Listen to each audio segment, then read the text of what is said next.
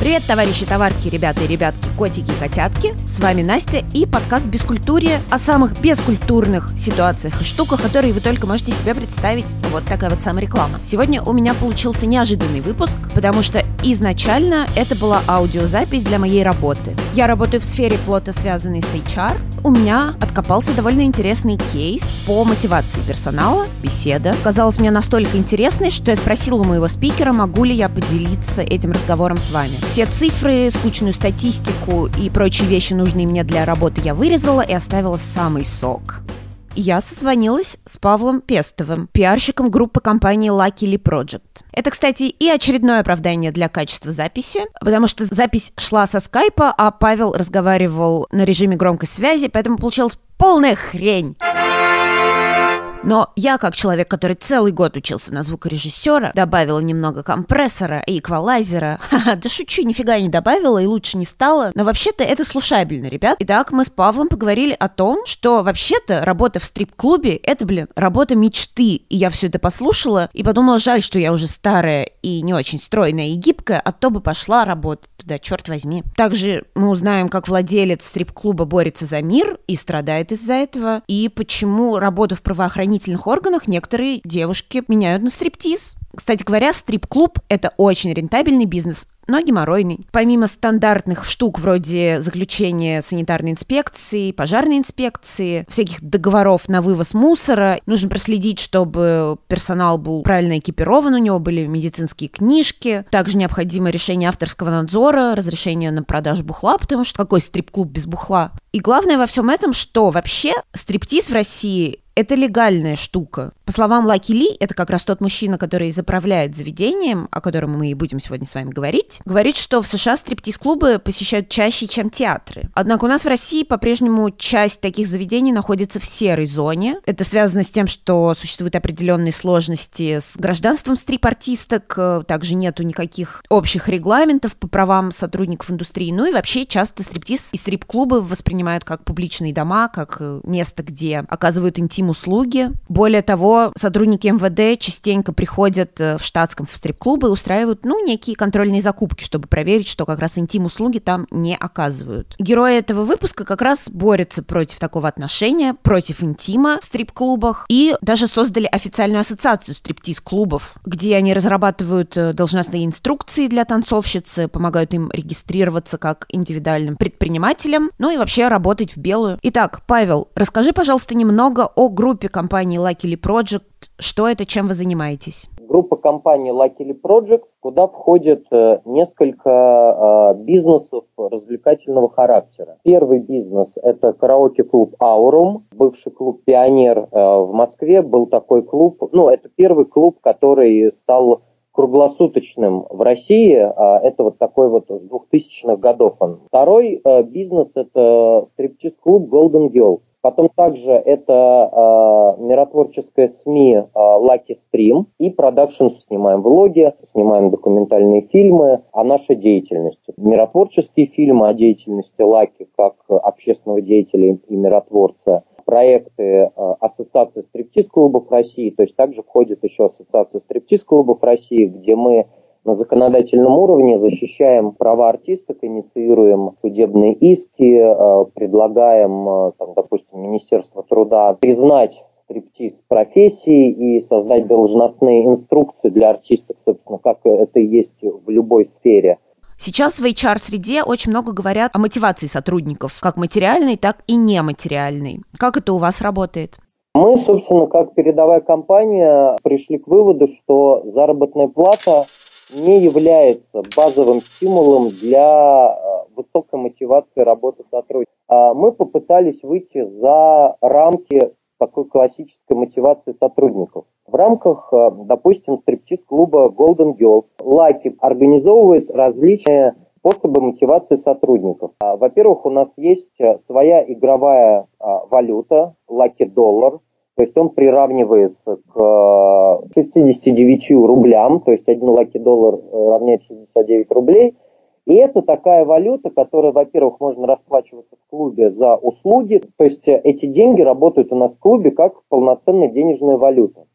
Также, помимо этого, лаки доллар является такой символической валютой, которую каждый сотрудник может накопить в рамках различных наших таких мотивационных проектов. Что мы под этим понимаем? То есть, допустим, в клубе была такая история, когда Лаки предлагал своим сотрудницам бросить курить и ругаться матом, и главный приз в рамках этого конкурса была поездка в Америку с учетом посещения различных развлекательных мюзиклов, э, общения с э, представителями шоу-бизнеса, общественными деятелями. Лаки с 2016 года запустил такую серию э, мотивационных путешествий в рамках компании.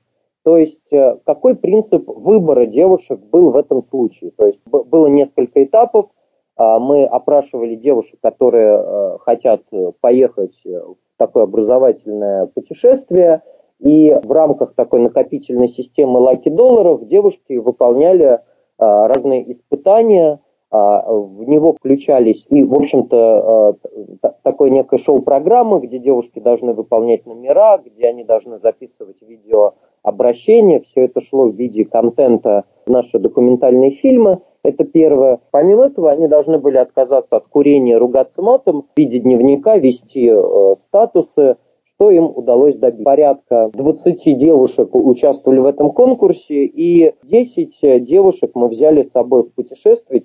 Также у нас был тренинг по мотивации э, сотрудников артистов клуба получить водительские права. То есть совершенно очевидно, что человека нужно в этом случае тоже мотивировать. И Лаки э, поступил таким тоже довольно хитрым способом. У нас была клубная машина, и э, он сказал то, что 50% в общем, затрат на водительские права он оплачивает самостоятельно, 50% сотрудник, потому что если ты оплачиваешь полностью, то нет ценности э, продукта, которого ты получаешь. И э, в качестве приза было то, что девушки, которые получали водительские права, они могли на месяц э, брать эту машину и ездить. Вторая история в том, что э, все наши сотрудники являются участниками э, настоящего реалити-шоу. То есть э, как в клубе так и в офисе. У нас везде установлены камеры. Любое наше совещание, оно транслируется в прямом стриме э, на различных YouTube-каналах, где мы э, решаем э, вот в таком режиме онлайн повседневные стратегические дела. Это пиар-планирование, это проведение каких-то подготовки к следующим поездкам, потому что поездок довольно много получается. И в этом и есть э, интерес, поскольку, во-первых, в рамках э, нашей компании человек может стать публичным. Эту идею мы уже унаследовали у Хью Хефнера, потому что в свое время, время, когда он строил свою плейбой-индустрию, его основная идея была в том, что такой принцип девушки соседнего двора. Его основная фишка была, что на обложке журналов были не супер роскошные модели, а были абсолютно обычные американские девушки, которые ну, могли попасть на обложку Playboy. Допустим, в качестве примера, первой обложкой Playboy была девушка из офиса, которая занималась подпиской журнала.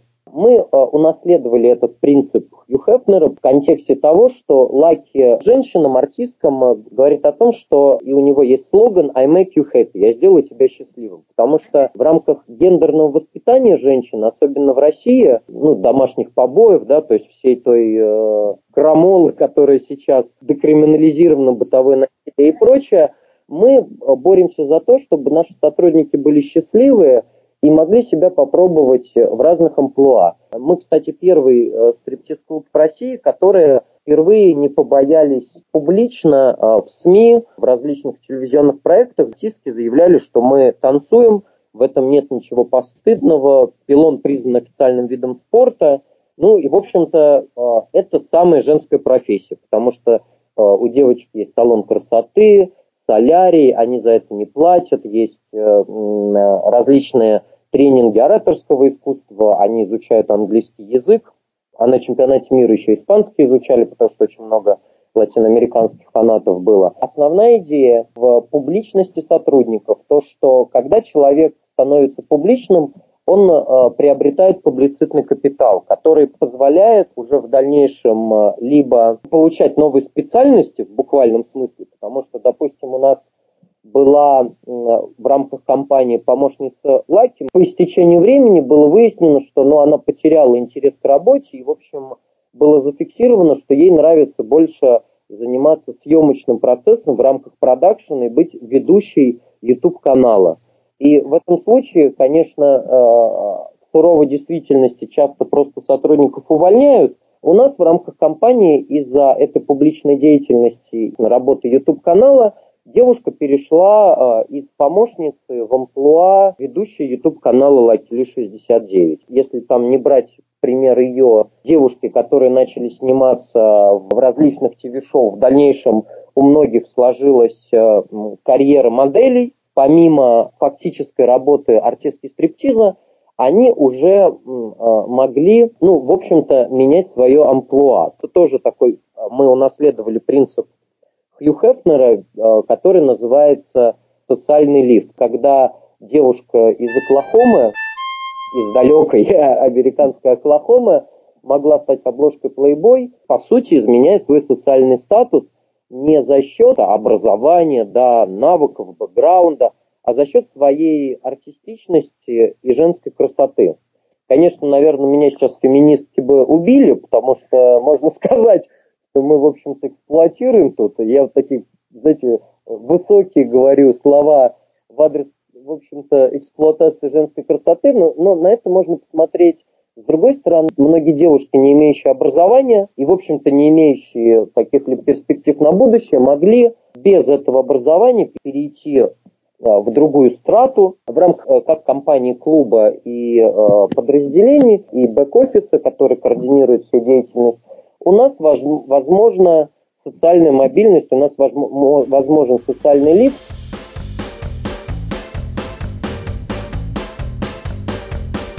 Так, а если ваши сотрудники не хотят публичности? Мы в этом случае не нарушаем базовые да, права человека, то есть у нас участвуют в съемках люди, которые, ну, собственно, дают согласие на съемки. Но только публичные люди получают доступ к путешествиям различным. То есть, допустим, вот из моего опыта у меня произошла такая тоже довольно необычная ситуация, когда спустя неделю после устройства на работу мне предложили поездку в Сеул. То есть это была поездка такого общественного порядка. Мы встречались с представителями UPF, это United Peace Federation, встречались с различными дипломатами и общественными деятелями. Благодаря тому, что я дал согласие на публичную съемку, передо мной открылись возможности за бюджет компании в рамках командировки путешествовать, участвовать вот в зарубежных поездках. У нас путешествия происходят где-то одно-три путешествия за квартал. Люди снимаются, поскольку они получают, а,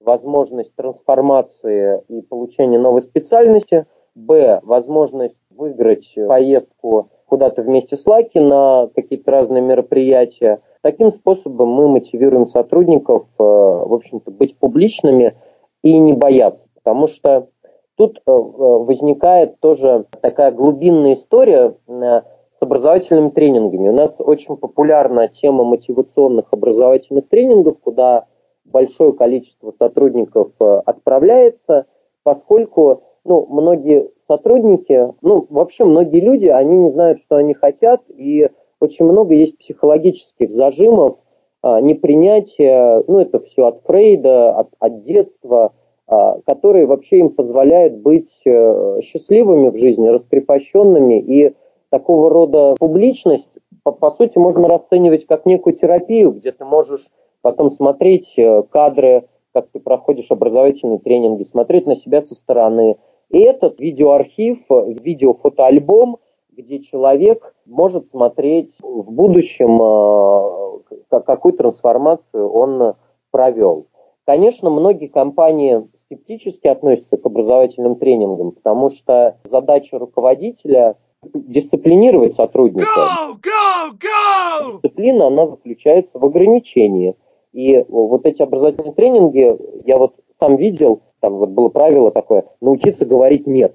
Там, допустим, там люди приходили, я там сказала своему работодателю впервые, или я маме, я не хочу этого делать, это не мой выбор. То есть я не нахожусь в позиции жертвы, я там хочу выйти из зоны комфорта. То есть вообще это все губительно зачастую может быть для бизнеса, потому что ну, сотрудник получает дополнительные знания о собственных навыках, может, в общем-то, просто взять и уйти. С одной стороны, безусловно, мы тут не исключение, это влияет на текучку кадров, и люди, проходящие тренинги, могут нас подать, но э, э, анализируя опыт э, бывших сотрудников, а мы за ними активно следим, ну, в общем-то, очень многие люди находят свое предназначение. У нас э, не масштабируемая история, потому что производство видеоконтента, а, создание ивент-проектов миротворчества, э, создание имиджа Лаки как общественного деятеля миротворца, ну, оно, собственно, не масштабируемо, потому что, ну, я думаю, вы сами удивились, когда услышали, что владелец стриптиз-клуба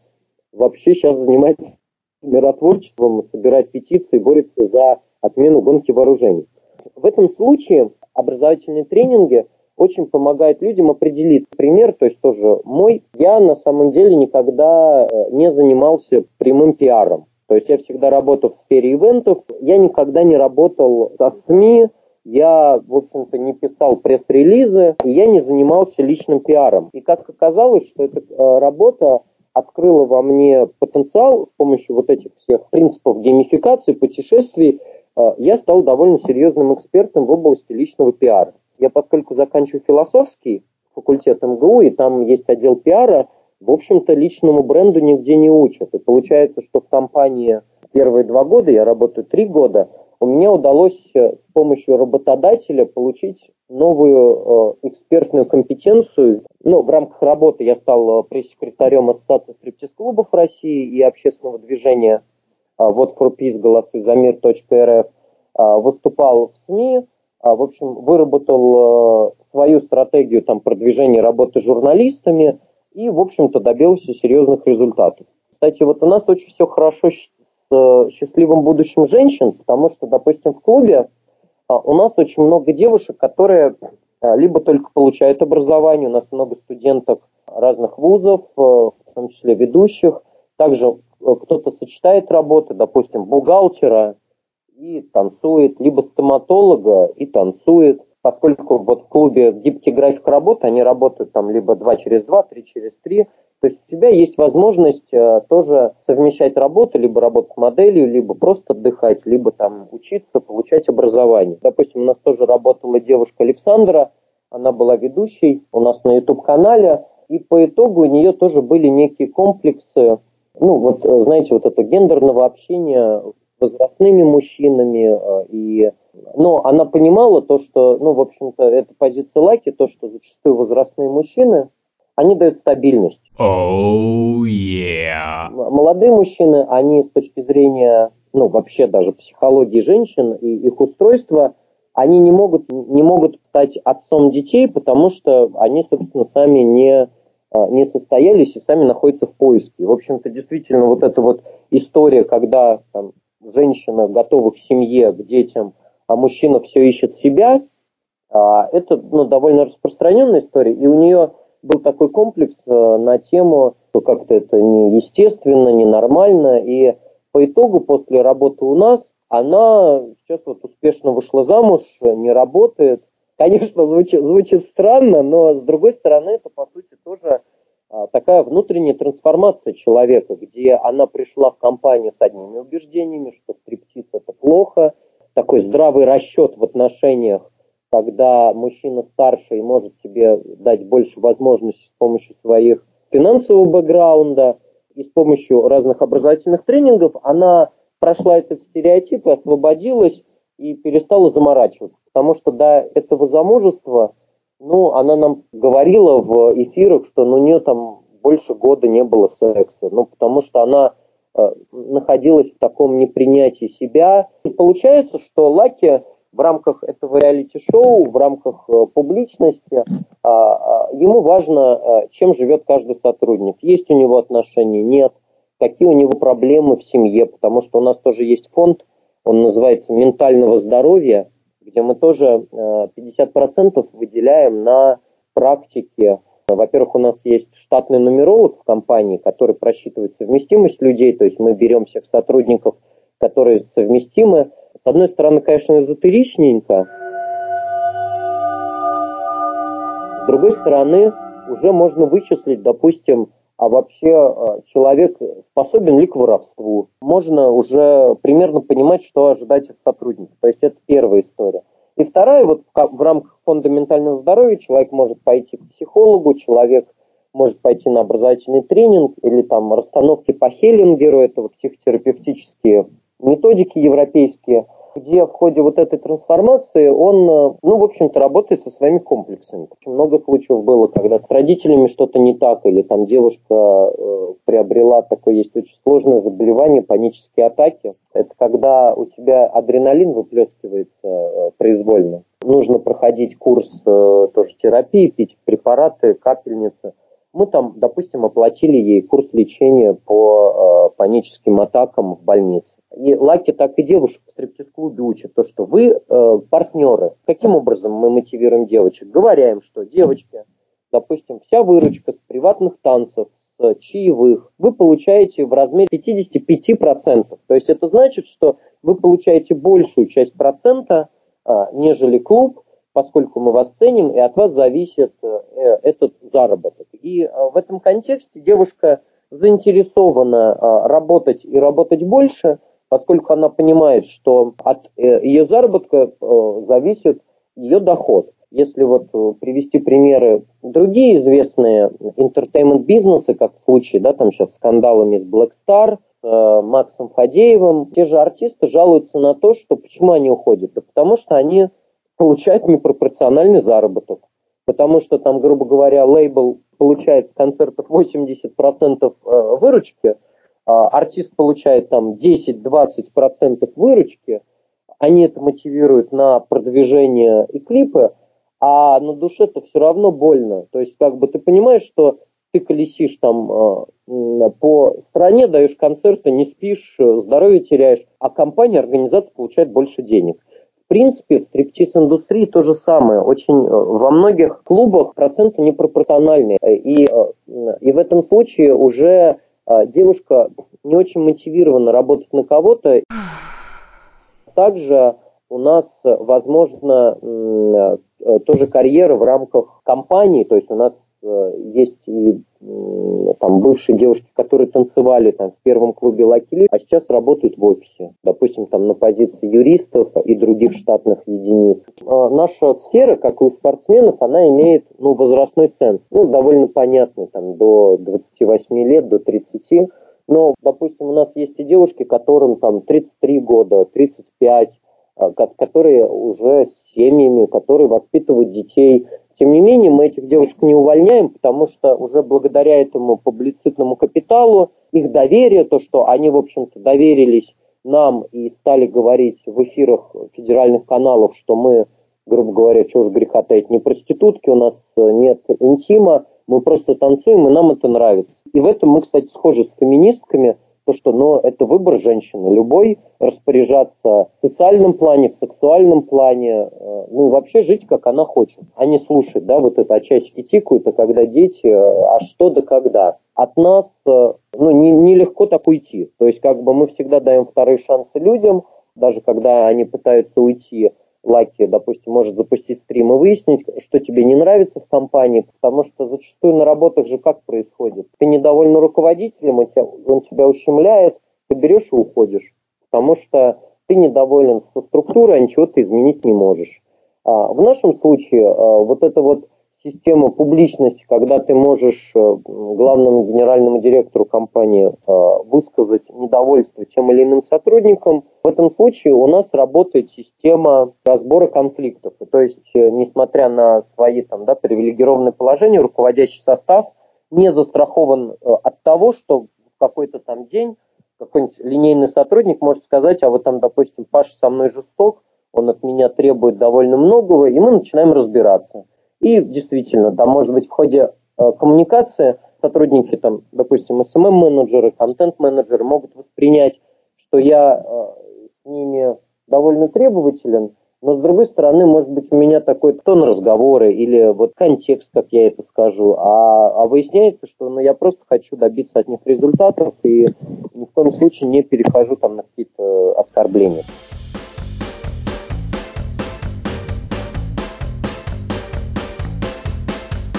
Вот из недавнего, из нового для мотивации сотрудников у нас произошла такой тоже мини-кризис в компании. У нас была поездка в Крым на фестиваль Тавриду. Мы продвигали истории мира. Лайки там был с балалайкой. Почему-то э, в какой-то момент подошел сотрудник, сбил камеру нашу, и э, пришли полицейские, и на выяснение отношений на каких основаниях э, трогают технику, потому что у нас была аккредитация, Лаки повязали в полиции и задержали на 10 суток. Ну, то есть очень-очень странная ситуация. То есть мы ничего не делали, мы просто пострадали за мир, то что приехали на фестиваль, где девиз фестиваля был «Мир, любовь, искусство». Ну, то есть куда, куда более тематически. Были какие-то угрозы компании, было такое э, турбулентное время, когда три сотрудника компании после этого конфликта уволились, боясь, что, э, грубо говоря, придет там комитет по экстремизму, потому что там в начале нас, видимо, записали в каких-то иностранных агентов людей, которые раскачивают лодку, а мы, в общем-то, государственники, и, в общем-то, ничего не раскачивали, просто про мир рассказывали. И Лаки, понимая эту ситуацию, э, вернулся в офис э, и э, на общем собрании сказал то, что я э, устраиваю партнерские отношения, что каждый из сотрудников, который проработал больше трех-четырех лет, имеет право на процент от выручки бизнеса. То есть в этом случае, как и в клубе, сотрудники э, тоже взаимозаинтересованы оставаться в компании, потому что по истечению времени они могут претендовать на пассивный доход в виде доходов компании. Если проанализировать, в нашей компании очень много переработок, очень много мероприятий, командировок выходит на выходные дни. А они могут не оплачиваться дополнительно, а, но и сотрудники этого не просят. Потому что, допустим, в контексте, когда тебя там позвали, допустим, путешествовать в Азию или в Гонконг, это некая игровая практика, где ты едешь там с миротворческой акцией, посещаешь мероприятия, а, встречаешься с известными людьми, а, сотрудников мотивирует больше, чем возмещение денег. И в этом случае компания с помощью этого получается экономить. Допустим, в рамках той же компании я там познакомился с режиссером фильма «Черный лебедь». Познакомились мы с актером фильма «Такси» французом Самина Сыри или там э, рэпером-экзибитом, который там наш друг и часто появляется у нас в клубе. Вот эта возможность э, как бы приобщения к публичности шоу-бизнесу дает возможность людям э, требовать меньшего и, в общем-то, таким неким железным аргументом работодателю, говоря о том, что мы можем уменьшить количество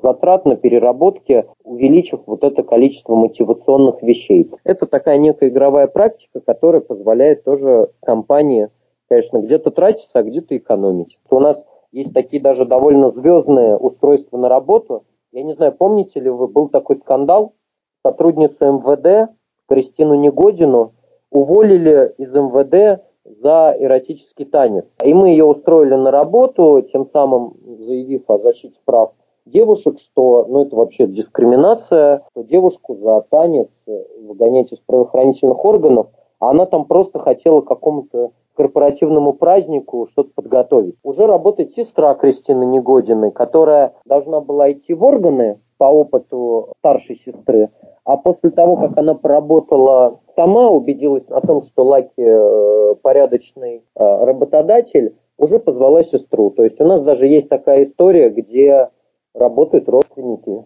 сестры, братья, хотел сказать. Не, братья не работают. Ну что, захотели пойти работать к Лакили?